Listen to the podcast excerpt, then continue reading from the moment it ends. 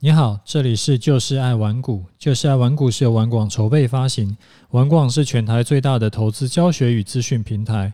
成立 Podcast 是为了让更多投资人可以接收到正确的投资观念与投资技巧，成为市场赢家。我是楚狂人，今天是礼拜一。那、呃、因为最近呢、刚刚把就是抱了很久的波段单获利出场，结果一下子如雪片般飞来很多的问题。所以呢，我预计先花个几天，我们把问题先一个一个回答一下。因为我看有一些问题，呃，好像还蛮急的。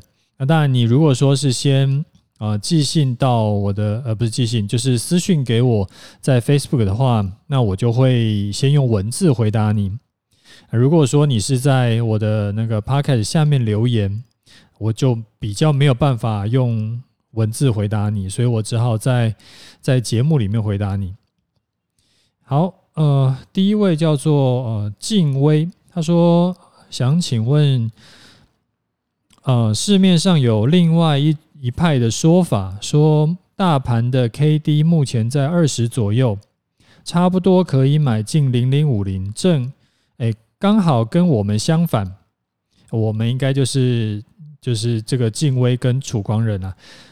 然后那问我说：“零零五零是不是其实不能单纯的用 K D 来看？”啊，静威你好哈，呃，其实离台湾五十啊有很多很多很多种的操作方式，那没有哪一种叫做标准答案，也没有哪一种是必赚的，甚至是同样一种操作方式，也许它短线可以赚，但是长线也未必。所以这个不是什么你输我就赢的游戏啊，所以你不用纠结说只有我们的方式才是对的，他的呃就是看 K D 来做台湾五十就是错的啊，不用这样子哈，因为这个也许都能够赚到钱，那也都很好。那我自己的操作方式呢，是以大盘为依据，以台湾五十为操作的这个商品。所以呢，我必须要先去看出大盘的支撑压力，然后等到趋势出现的时候，再用台湾五十或者是反一来进场，这个叫做顺势操作嘛。那如果我的台湾五十，其实我不是做顺势操作，而是我是遇到修正进场，啊行不行呢？当然也可以，因为台湾五十它本身就有太弱留强的机制。所以啊，我只要遇到急杀或者是遇到大跌去买，加上股市的特性就是长期会看涨，那我最后呢，其实也一定是可以赚钱，就是赚多赚少。那但也许这种方式会没有我做顺势交易，呃，顺势操作要赚得多啦。但是它对于一般。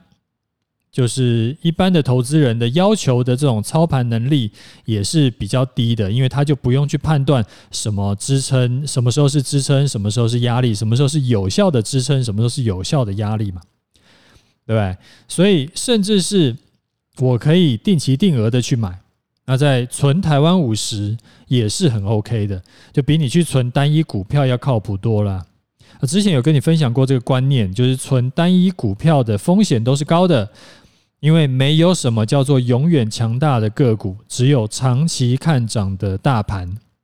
那大盘里面呢，可能就是啊，最近大盘在涨，那可能是因为台积电涨，可能是因为联发科涨。但是可能前几年的大盘在涨，它不是因为台积电涨，而是因为可能鸿海在涨，然后可能是因为金融股在涨。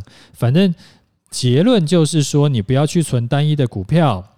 因为只有大盘是长期看涨啊，这个叫做，所以做台湾五十有很多种的操作手法，那没有哪一种叫做标准答案，所以说不用纠结这件事情。好，第二位听众叫做呃庆余黄。他说：“楚大您好，我每天收听您的节目和看您的文章，受益无穷，给您五颗星。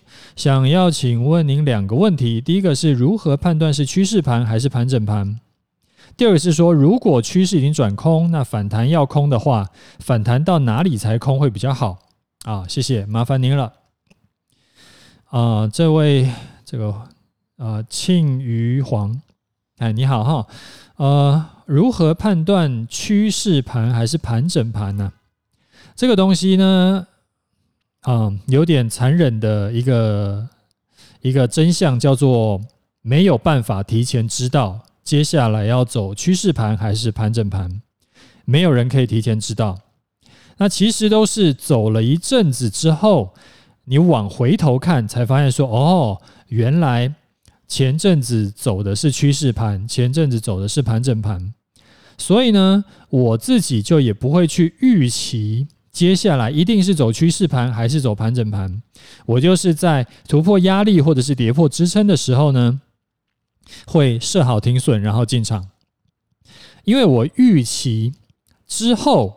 走趋势盘的几率可能比继续盘整的几率要大，然后在真的冲出去之后，是不是就一定开始走趋势了呢？其实也不一定，因为也许大盘会很贱的，就是从这一个盘整盘走到下一个更大的盘整盘啊。这个时候一样，我们就是设好移动的出场点，然后让单子继续自己去跑。啊，要走趋势盘还是要走盘整盘，其实无所谓，因为没有满足我们的出场条件以前，我们就续报。因为等到方向如果真的改变了，它就一定会满足我们的出场条件。那有的人可能会说：“诶，我可以看，好比说像均线的斜率啦，或者说是看像呃 K D 这种就是指标有没有钝化啦，等等等等，他就有有一些人有一些看法。那这种。这种看法都都会有例外，例如说，嗯，现在盘整不是平台整理的盘整，而是走喇叭型的盘整，或者是斜向上的盘整，或者是斜向下的盘整，或者是斜向下又持续啊，就是越越开越大的盘整。那这样子的话，你其实很难，因为盘整有不知道几千万种。就你很难去找到一个说这种一定是盘整，那种一定是趋势的这种定义啊。那这样子的话，你基本上就破功了。你就就算你是看均线的斜率，它走喇叭型的或者斜向上的喇叭，那你均线斜率还是往上的。但是你如果说呃用均线斜率判断说哦现在就是趋势，所以我就要呃大举的进场，然后那你一定会被。喇叭的这种就是上下上下，而且它的那个幅度越来越大，然后最后就被一直扫停损，所以不用预设立场，呃，没有办法在提前就先判断现在是趋势盘还是盘整盘了。好，第二个问题是，如果现在想要做空，想要反弹空而不要追空，对，这个是我之前有跟有提醒过你的嘛？那要怎么反弹空呢？哦，第一个就是你要先去找压力线，然后接近压力线的时候去空。那压力呢，可能是颈线，可能是下弯的均线，可能是跳空的缺口，也可能是向下的趋势线，或者是带量长黑 K 棒，这些都可能是压力。那这些都可以是压力。那你其实就从这些这些压力里面挑一个比较接近现在的，呃，就是接近今天的这个。这个收盘价应该不能讲接近今天 K 棒的啦，就是呃，例如说可能颈线呃那个下弯的均线距离现在比较远，然后那长黑带量长黑 K 棒距离比较近，你就找带量长黑 K 棒当做是你现在要进场的压力线啊，接近时就可以去做空啊，这样子来回答你的问题。好，再来一位叫做梦学。他说呢，他说楚大好，呃，本身有部位在开始跑城市交易，因为跑的时间不长，第一次碰到长假过年，您觉得需要先价钱先平仓呢，还是照讯号留仓即可，或者是呃部位减半？那一般城市交易为了摒除主观影响，听他们说就照城市的讯号走，那。这个是第一个问题，第二个问题是问我说：啊，楚大本身的投资组合会不会加入城市交易部分去配置呢？啊，梦雪你好哈，呃，要不要报单子过年呢？这个要看你自己本身的风险承受度，还有你的杠杆开多大来决定。如果你是报多单的，但是在可能在开红盘那天就直接跳空跌三百点甚至五百点，你会不会你的这个仓位就爆掉？你如果会爆，你就不要留仓。所以这个这个是没有标准答案的，而且有的时候是留仓会赚钱，有的时候留仓会赔钱，所以真的是不一定。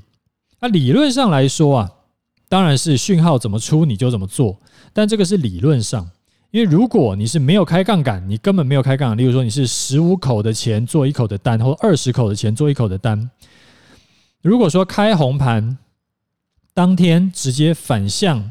就是跟你的部位反向跌停或涨停，你也能够承受，那你就续报。如果不行，你就先出场，或者是更进一步说，如果你留仓的话，你会搞得自己压力很大。那过年人家在吃零食打麻将，你还在看美股，那每天那边算累积涨跌幅，我靠，那那那你就不要留仓啊！相信我，在过年期间这一笔。你没有赚到，对你整年的影响真的没有很大。如果你真的很纠结，你没有赚到过年这一笔很痛苦，你就觉得哇，就是心痒痒，很痛苦。那你就干脆去学海期，或者是去做美股。你这样过年，你也可以每天就就去玩耍，哎，就是在股市里面玩耍。好，那另外呢，你问我说，投资组合有没有加入城市交易的期货部位？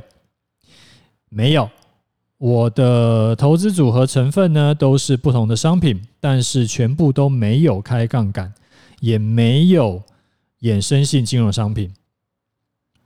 好，那再来一位呃听众叫做威，他说：“楚丹你好，呃，之前听到有一集说台积机。”如果跌到六零五以下可以考虑，目前是五九一啊，请问何时是适合进场的讯号？谢谢。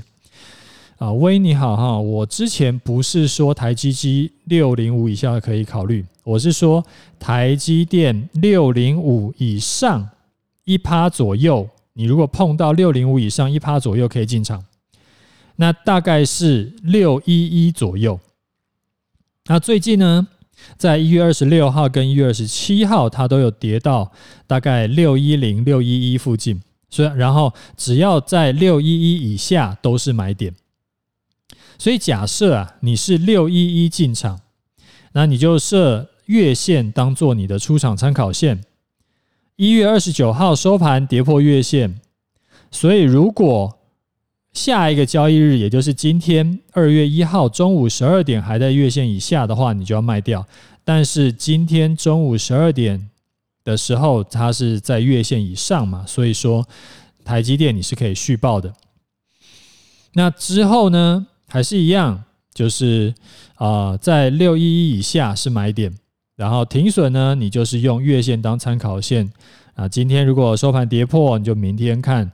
中午十二点有没有站回去？没有的话就把它卖掉，就是暂时都是可以先这样看了。那除非之后台积电再出现一些呃比较不一样的趋势，那个时候我们再再来跟你更新啊。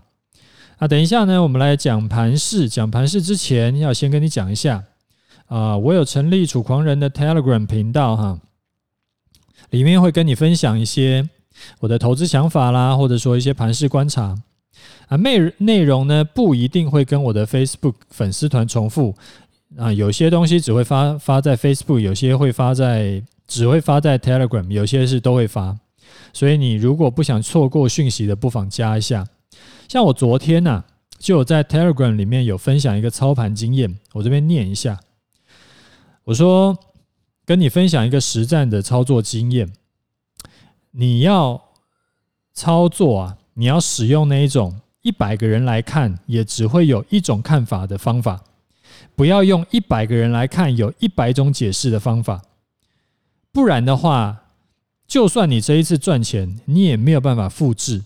如果方法没有办法复制，那就对你的财富没有帮助，呃，对你累积财富没有帮助。什么叫做一百个人来看也只会有一种看法？你听我的操盘进出的方法就是属于这一种哈。你像我每次都讲嘛，今天的收盘跌破月线，明天中午十二点站不上去就卖掉。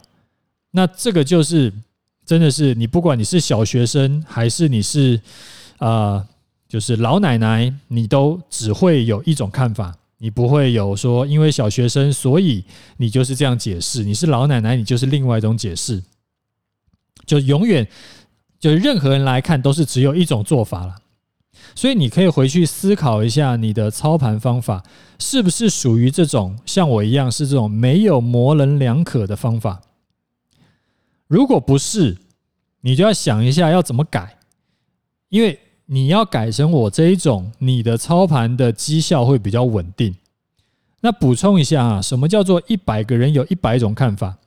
举个例子来说，例如说今天是多头反弹嘛。然后呢，你可能就会听到有一些人会跟你讲说啊，之后如果持续走高，就可以逢低进场。好，什么叫持续走高？定义什么叫持续走高？它是呃，例如说，例如说明天涨一百点，后天跌五十点，还是说明天涨一百点，后天再涨一百点，这种叫持续走高。那什么叫逢低进场？低到多低可以进场？我明天就可以逢低进场吗？还是后天才能逢低进场？我跌到月线叫逢低进场吗？还是说我要跌到，例如说一万一千点我才叫逢低进场？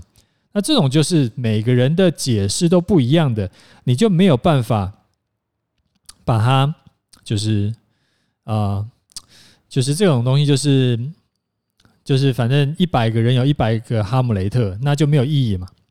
所以啊，那呃，大概就是这个意思啦。所以我之后呢，也是不定期会在 Telegram 里面跟你分享一些这种你在一般的投资书上很难找到，基本基本上是找不太到这种实战经验。啊，我会把我的 Telegram 的那个就是啊连接是会放在 Podcast 的下面资讯栏啊，你可以自己自己找一下，然后加入一下。那今天的盘势如何呢？